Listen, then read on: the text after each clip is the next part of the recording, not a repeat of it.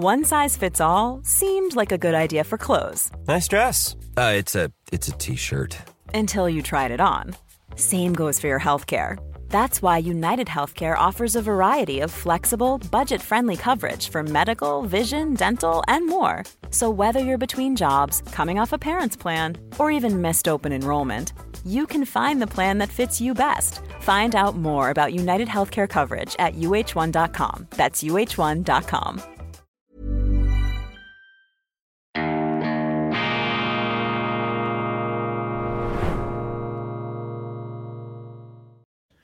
Grüezi miteinander. Ganz herzlich willkommen und einen wunderschönen guten Morgen, meine sehr verehrten Damen und Herren, liebe Freunde. Ich darf Sie begrüßen zur schweizerischen Ausgabe von Weltwoche Daily, die andere Sicht.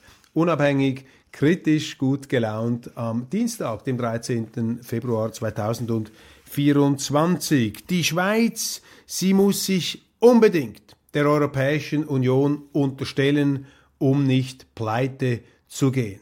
Das wirtschaftliche Überleben der Schweiz ist nur gesichert, wenn wir hier die EU als Gesetzgeber und als obersten Richter installieren. Will die Schweiz ihrer nicht mehr abzuwendenden wirtschaftlichen Verelendung entgehen, ja, dann muss sie sich institutionell anketten lassen an diese Europäische Union, diesen groß angelegten Wirtschaftsraum des Wohlstands, der Prosperität und des Freihandels. Das ist die Geschichte, das sind die Argumente, das ist das Märchen, meine Damen und Herren, dass Sie jeden Tag in unseren Medien, in unserer Politik von vielen Universitätskathedern herab aus dem Elfenbeinturm vorgelesen und vorgedröhnt bekommen. Und ich sage Ihnen, meine Damen und Herren, ich frage mich manchmal, in was für einer Welt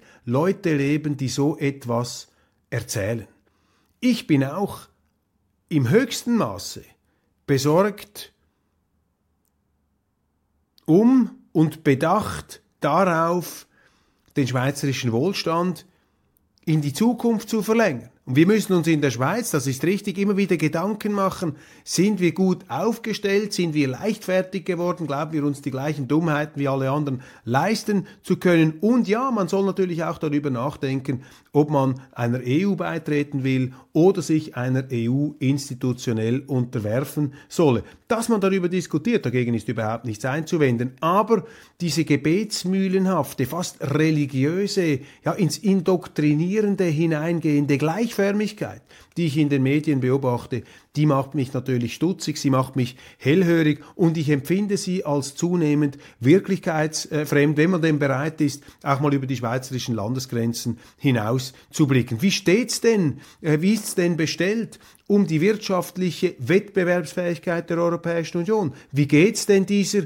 Europäischen Union wirtschaftlich und ihren stärksten Wirtschaftsmotoren allen voran Deutschland. Und da erzähle ich Ihnen nichts Neues, wenn ich Ihnen sage, dass Deutschland im Elend zu versinken droht, dass da Hiobsbotschaften sich aneinanderreihen, dieser Tage auch das US-Portal Bloomberg mit einer niederschmetternden Standortbestimmung. Deutschlands Tage als industrielle Supermacht, sie seien gezählt, kommen an ihr Ende. Neben der Lähmung in Berlin haben die hohen Energiepreise der Fabrikation, der Produktion den Rest gegeben. Das sind die Einschätzungen, das sind die Signale aus der Wirklichkeit, das sind die Fakten. Wir hören, dass ähm, Miele, das Traditionsunternehmen der Hausgerätehersteller, die verlagern ihre Produktion nach Polen, weil dort die Lohnkosten äh, zum Teil tiefer sind, vor allem aber die Energiekosten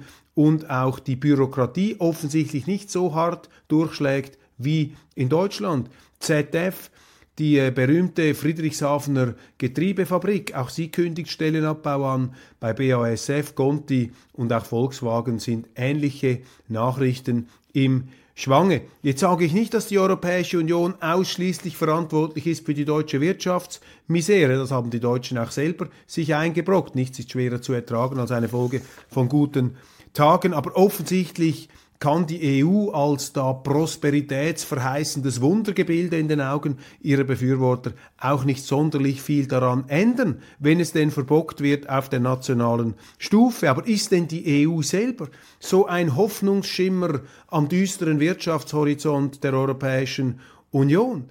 Das äh, sehe ich ganz anders, das sehe ich viel kritischer. Noch 1980, dies nur als Quervergleich war in Deutschland pro Kopf der Wohlstand gleich hoch wie in den USA. Heute in der EU 17 von 27 Mitgliedstaaten sind schlechter dran als das ärmste Bundesland, der ärmste Bundesstaat der Vereinigten Staaten von Amerika. Die EU scheitert seit Jahren an ihrem Versprechen, die innovativste und wettbewerbsfähigste Region der Welt zu werden. Davon kann keine Rede sein. Dafür profiliert sich beziehungsweise ähm, ja, ähm, versteift sich und verbeißt sich die EU in immer mehr Bürokratie, Vorschriften wird sie als lähmend empfunden und viele Betriebe, die es sich leisten können, die gehen aus Europa weg, möchten hier nicht mehr in diesen Zumutungen zu produzieren haben. Das ist die Wirklichkeit. Und wenn man sich dann ernsthaft Sorgen macht, um den schweizerischen Wohlstand? Das mache ich mir auch. Das ist eine wichtige Frage. Ja, dann müssten Sie ja logischerweise zum Schluss kommen, dass Sie sich eben nicht anbinden sollten an diesen absinkenden Moby Dick, diesen Riesenwal da der europäischen Planwirtschaft ohne Plan und diese Institutionen, die die die Freiheit nehmen, die die den Spielraum ähm, rauben. Nichts gegen eine Zusammenarbeit, aber Nein zu einer institutionellen Anbindung, vor dem Hintergrund der wirtschaftlichen Realitäten. Also passen Sie auf, was man Ihnen da vorgaukelt. Mea maxima culpa. Ich entschuldige mich. Ich habe Ihnen gestern Unsinn erzählt. Und zwar habe ich in einer Würdigung eines Leitartikels da in der Schweiz am Wochenende. Die Schweiz ist gleich weit wie 2014. Da habe ich gesagt, ja, die CH Medien, die machen jetzt auch wohlfeil mit da im Klagelied der Migrationsskeptiker und Migrationskritiker. Dabei sei auch dieses Verlagshaus damals 2014 bei jenen gewesen, die sich gegen die Masseneinwanderungsinitiative der SVP gestellt hätten. Und das, meine Damen und Herren, das waren Fake News, das stimmt nicht. Da habe ich Sie zu Unrecht kritisiert, denn die CH Medien waren im Gegenteil eines der ganz wenigen Verlagshäuser, äh, das sich gegen äh, diesen Mainstream gestellt hat, das die Masseneinwanderungsinitiative befürwortet hat in Person von Chefredaktor Patrick Müller. Also liebe Kollegen, nehmt es mir nicht übel, da habe ich mich gestern vergaloppiert. Ähm, ich äh, nehme alles zurück und behaupte das Gegenteil. Bleiben wir noch einen Moment bei der Europapolitik. Zu diskutieren geben ja jetzt eben diese institutionellen Verbandelungen. Da ist ein Verhandlungsmandat des Bundesrats auf dem Tisch. Man will einen neuen Rahmenvertrag, einen Rahmenvertrag 2.0 aufgleisen. Man nennt das Paketlösung. Im Kern ist das immer noch das Gleiche wie vorher. Es geht darum, die EU als Gesetzgeber zu installieren. Es geht darum, das oberste EU-Gericht als höchste Instanz, Entscheidungsinstanz in der Schweiz ähm, zu verankern. Daran ändert die Tatsache nichts, dass man vorneweg eine Art Schiedsgericht ähm, ähm, sozusagen vorschiebt, um den Schweizern hier etwas die Angst vor den EU-Richtern zu nehmen. Und die Schweiz würde sich dadurch auch tributpflichtig machen. Wir müssten dann jährliche obligatorische Zahlungen an die Europäische Union entrichten. Das ist eine ganz große Streitfrage jetzt in der Schweiz und da exponieren sich die Zeitungen, die Intellektuellen, die Gelehrten und eine Zeitung, die besonders Stimmung macht für diese institutionelle Anbindung, für diese Unterstellung, für diese Unterwerfung der Schweiz unter die Europäische Union. Das ist die NZZ und die hat am Wochenende ihre Sonntagsausgabe ein Interview gemacht mit der Freiburger Europarechtlerin Astrid Epine. Und diese Astrid Epine, geboren in Mainz, ähm, deshalb ist sie als Deutsche auch teilweise entschuldigt, denn man kann von einer Deutschen, von einem Deutschen nicht erwarten, dass er äh, die gleichen Sensibilitäten gegenüber der EU mitbringt wie wir Schweizer. Die Deutschen haben ein ganz anderes Verhältnis zur EU, das ist zu respektieren, aber es ist von einer professoralen Lehrkraft in der Schweiz, die hier gut entlöhnt wird, auch zu erwarten, dass sie sich dann mit der Zeit doch etwas vertiefter auseinandersetzt mit dem Land, von dem sie ihren Lohn bezieht. Und das ist hier ganz offensichtlich nicht der Fall, denn die Europarechtlerin Astrid Epine die verbreitet Fake News im Zusammenhang mit diesem Rahmenabkommen. Sie sagt nämlich, man müsse das nicht Volk und Ständen vorlegen, wenn es zu einer Volksabstimmung käme. Es würde reichen, eine einfache Volksabstimmung durchzuführen, sozusagen ein fakultatives Referendum. Und ihr Argument ähm, lautet folgendermaßen, ich möchte das im Wortlaut zitieren, wir haben diese Debatte ja übrigens 2012 geführt, als über die Volksinitiative Staatsverträge vors Volk abgestimmt wurde. Sie wurde mit einem Nein-Anteil von 75 Prozent abgelehnt. Als ich diese Passage gelesen habe, kam mir ein ganz bösartiger Gedanke, gesagt, das ist die Sprache der Gaukler, das ist die Sprache der Betrüger, das ist die Sprache der Gauner. It's that time of the year. Your vacation is coming up. You can already hear the beach waves, feel the warm breeze, relax, and think about work. You really, really want it all to work out while you're away. Monday.com gives you and the team that peace of mind. When all work is on one platform and everyone's in sync, things just flow wherever you are. Tap the banner to go to Monday.com. Life is full of awesome what ifs, and some not so much, like unexpected medical costs. That's why United Healthcare provides Health Protector Guard fixed indemnity insurance plans to supplement your primary plan and help manage out of pocket costs. Learn more at uh1.com. Und ich will hier nicht mildernde Umstände walten lassen durch Nichtkenntnis, denn wenn man sich als eine Europarechtlerin dermaßen aus dem Fenster herauslehnt in einer wichtigen innenpolitischen Angelegenheit, dann ist zu erwarten, dass diese Europarechtlerin ihre Fakten beieinander hat. Und das hat sie offensichtlich nicht. Sie argumentiert hier also wieder besseres Wissen oder eben mit einer Ahnungslosigkeit, die sie als ähm, Expertenkraft hier automatisch ähm, diskreditieren würde. Wie war es denn bei dieser Volksabstimmung 2012? Frau Epine hat recht, damals ist dieses Anliegen Staatsverträge vors Volk abgelehnt worden, deutlich abgelehnt worden. Aber was die Europarechtlerin hier unterschlägt, ist das Wesentliche. Denn die Behörden der Bundesrat, sie haben den Schweizern damals versprochen, wichtige Staatsverträge kommen weiterhin vors Volk und vor die Stände. Und diese Aussage allein ist dafür verantwortlich gewesen, dass die Schweizer beruhigt gesagt haben, okay, da müssen wir ja nicht dieses Anliegen annehmen, denn wir haben ja von oben, von unserer Regierung, von den zuständigen Stellen die ganz klare Versicherung, dass wichtige Staatsverträge wie eben dieses Rahmenabkommen 2.0 zweifellos einer werde, wäre, dass dies dem Volk und den Ständen vorgelegt wird. Das unterschlägt hier Frau Epine. Und das ist, meine Damen und Herren, das ist die Sprache der Gauner, das ist die Sprache der Betrüger, das sind die Manipulatoren und Trickster, die Ihnen einen Bären aufbinden wollen. Passen Sie auf, das ist gefährlich, denn da geht es um die Grundlagen unserer Staatsordnung, unserer Freiheit. Ja, bei gewissen Themen ist alles erlaubt, da darf man auch den größten Unsinn schreiben, ohne dass sich die Leute aufregen. Aber ich rege mich dann eben manchmal doch auf, wenn ich es lese. Und so ein Thema, wo mittlerweile mehr oder weniger alles erlaubt ist, äh, was einem da so durch die Rübe rauscht. Man darf das einfach ähm, publizieren, abdrucken, das ist natürlich das Thema Russland. Wenn es um die Anschwärzung Putins oder Russlands geht, dann sind alle Hemmungen eigentlich entfallen. Trotzdem ist es bemerkenswert und ich staune immer wieder, dass selbst seriöse Medien wie eine Neue Zürcher Zeitung Dinge abdrucken, die nun einfach derart jenseits der Wirklichkeit, jenseits der äh, nachweislichen Fakten liegen dass man bei aller Sympathie vielleicht für die Meinung, die einer haben kann, dass man hier doch einschreiten müsste. Und so ein Beispiel liegt hier vor mir. Es ist eine Kolumne im Feuilleton der NZZ des ukrainischen Schriftstellers Sergei Gerasimov. Und dieser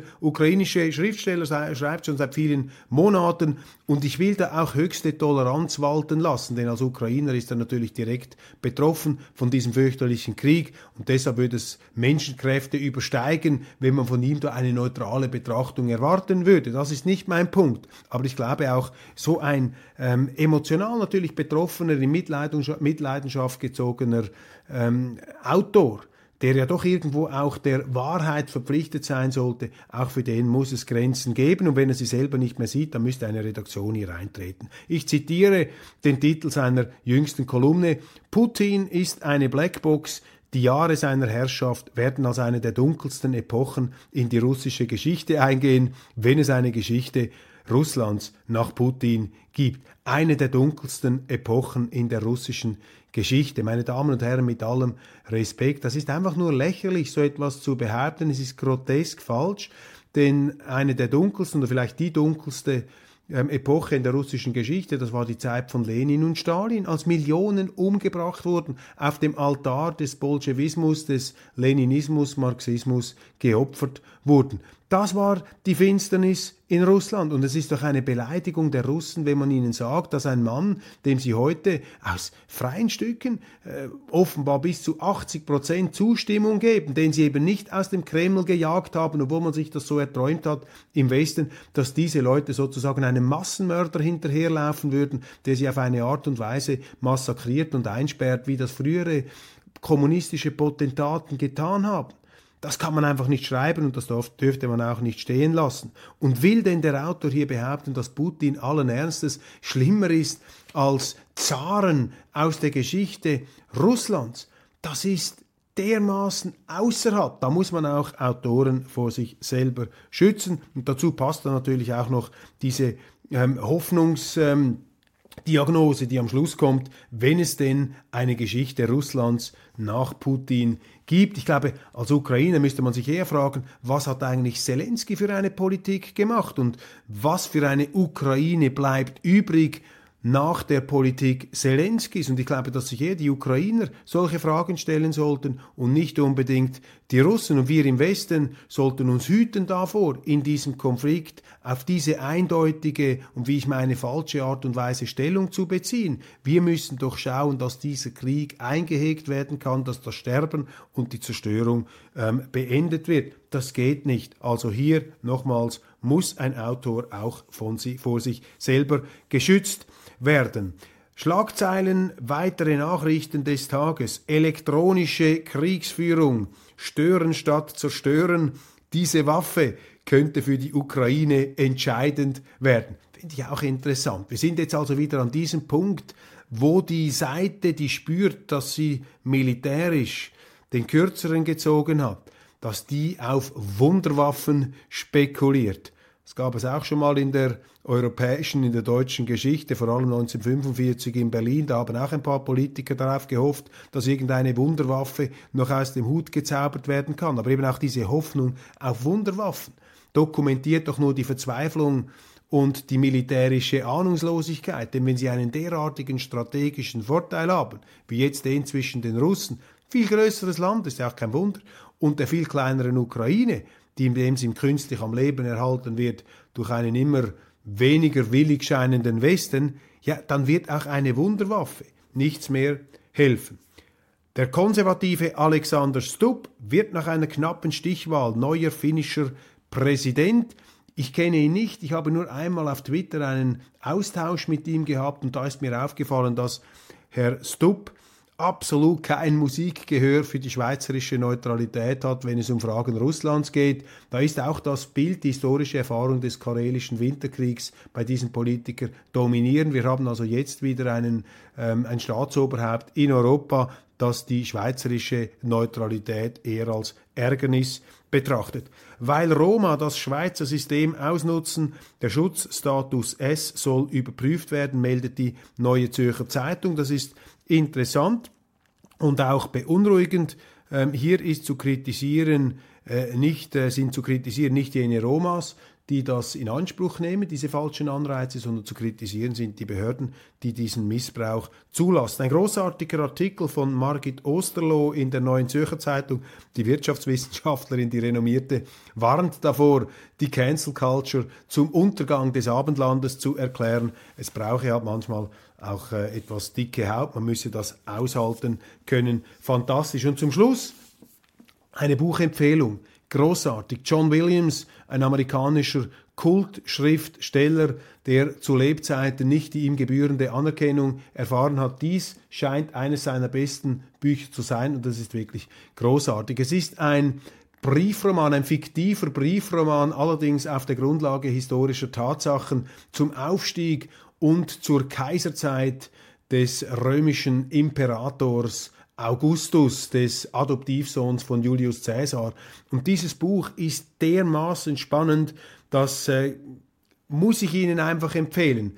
Das ist fantastisch, wie das der John Williams geschafft hat, hier auf der Grundlage auch einer intensiven Auseinandersetzung mit der römischen Geschichte, die handelnden Personen anhand von erfundenen Briefen, die sie sich gegenseitig schreiben, von Caesar, Marcus Antonius, Cleopatra, Augustus, Agrippa, wie sie alle heißen, lebendig werden zu lassen. Und hat ihnen auch stilistische Eigenheiten zugewiesen. Fantastisch, das muss ich Ihnen empfehlen. Augustus, DTV, John Williams, eine unverzichtbare Lektüre für alle, die sich nicht nur für die römische Geschichte, sondern auch für eine Zeit interessieren, in der nun wirklich die Politik zu einer Metzgete wurde, wo die Messer, die Schwerter in der Luft hingen, wo es lebensgefährlich war, eine falsche Entscheidung zu treffen, einer falschen Person zu trauen oder eben zu misstrauen. Meine Damen und Herren, danke vielmals für Ihre Aufmerksamkeit. Das war's von Weltwoche Daily Schweiz. Jetzt geht's gleich weiter mit der internationalen Ausgabe.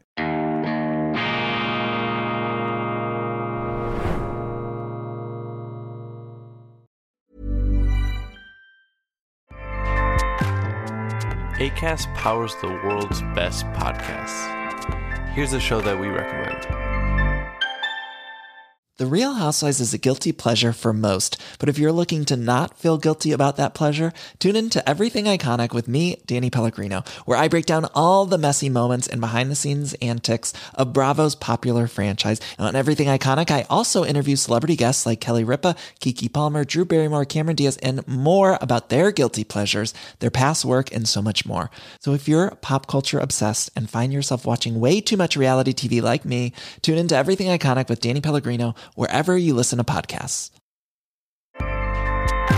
ACAST helps creators launch, grow, and monetize their podcasts everywhere.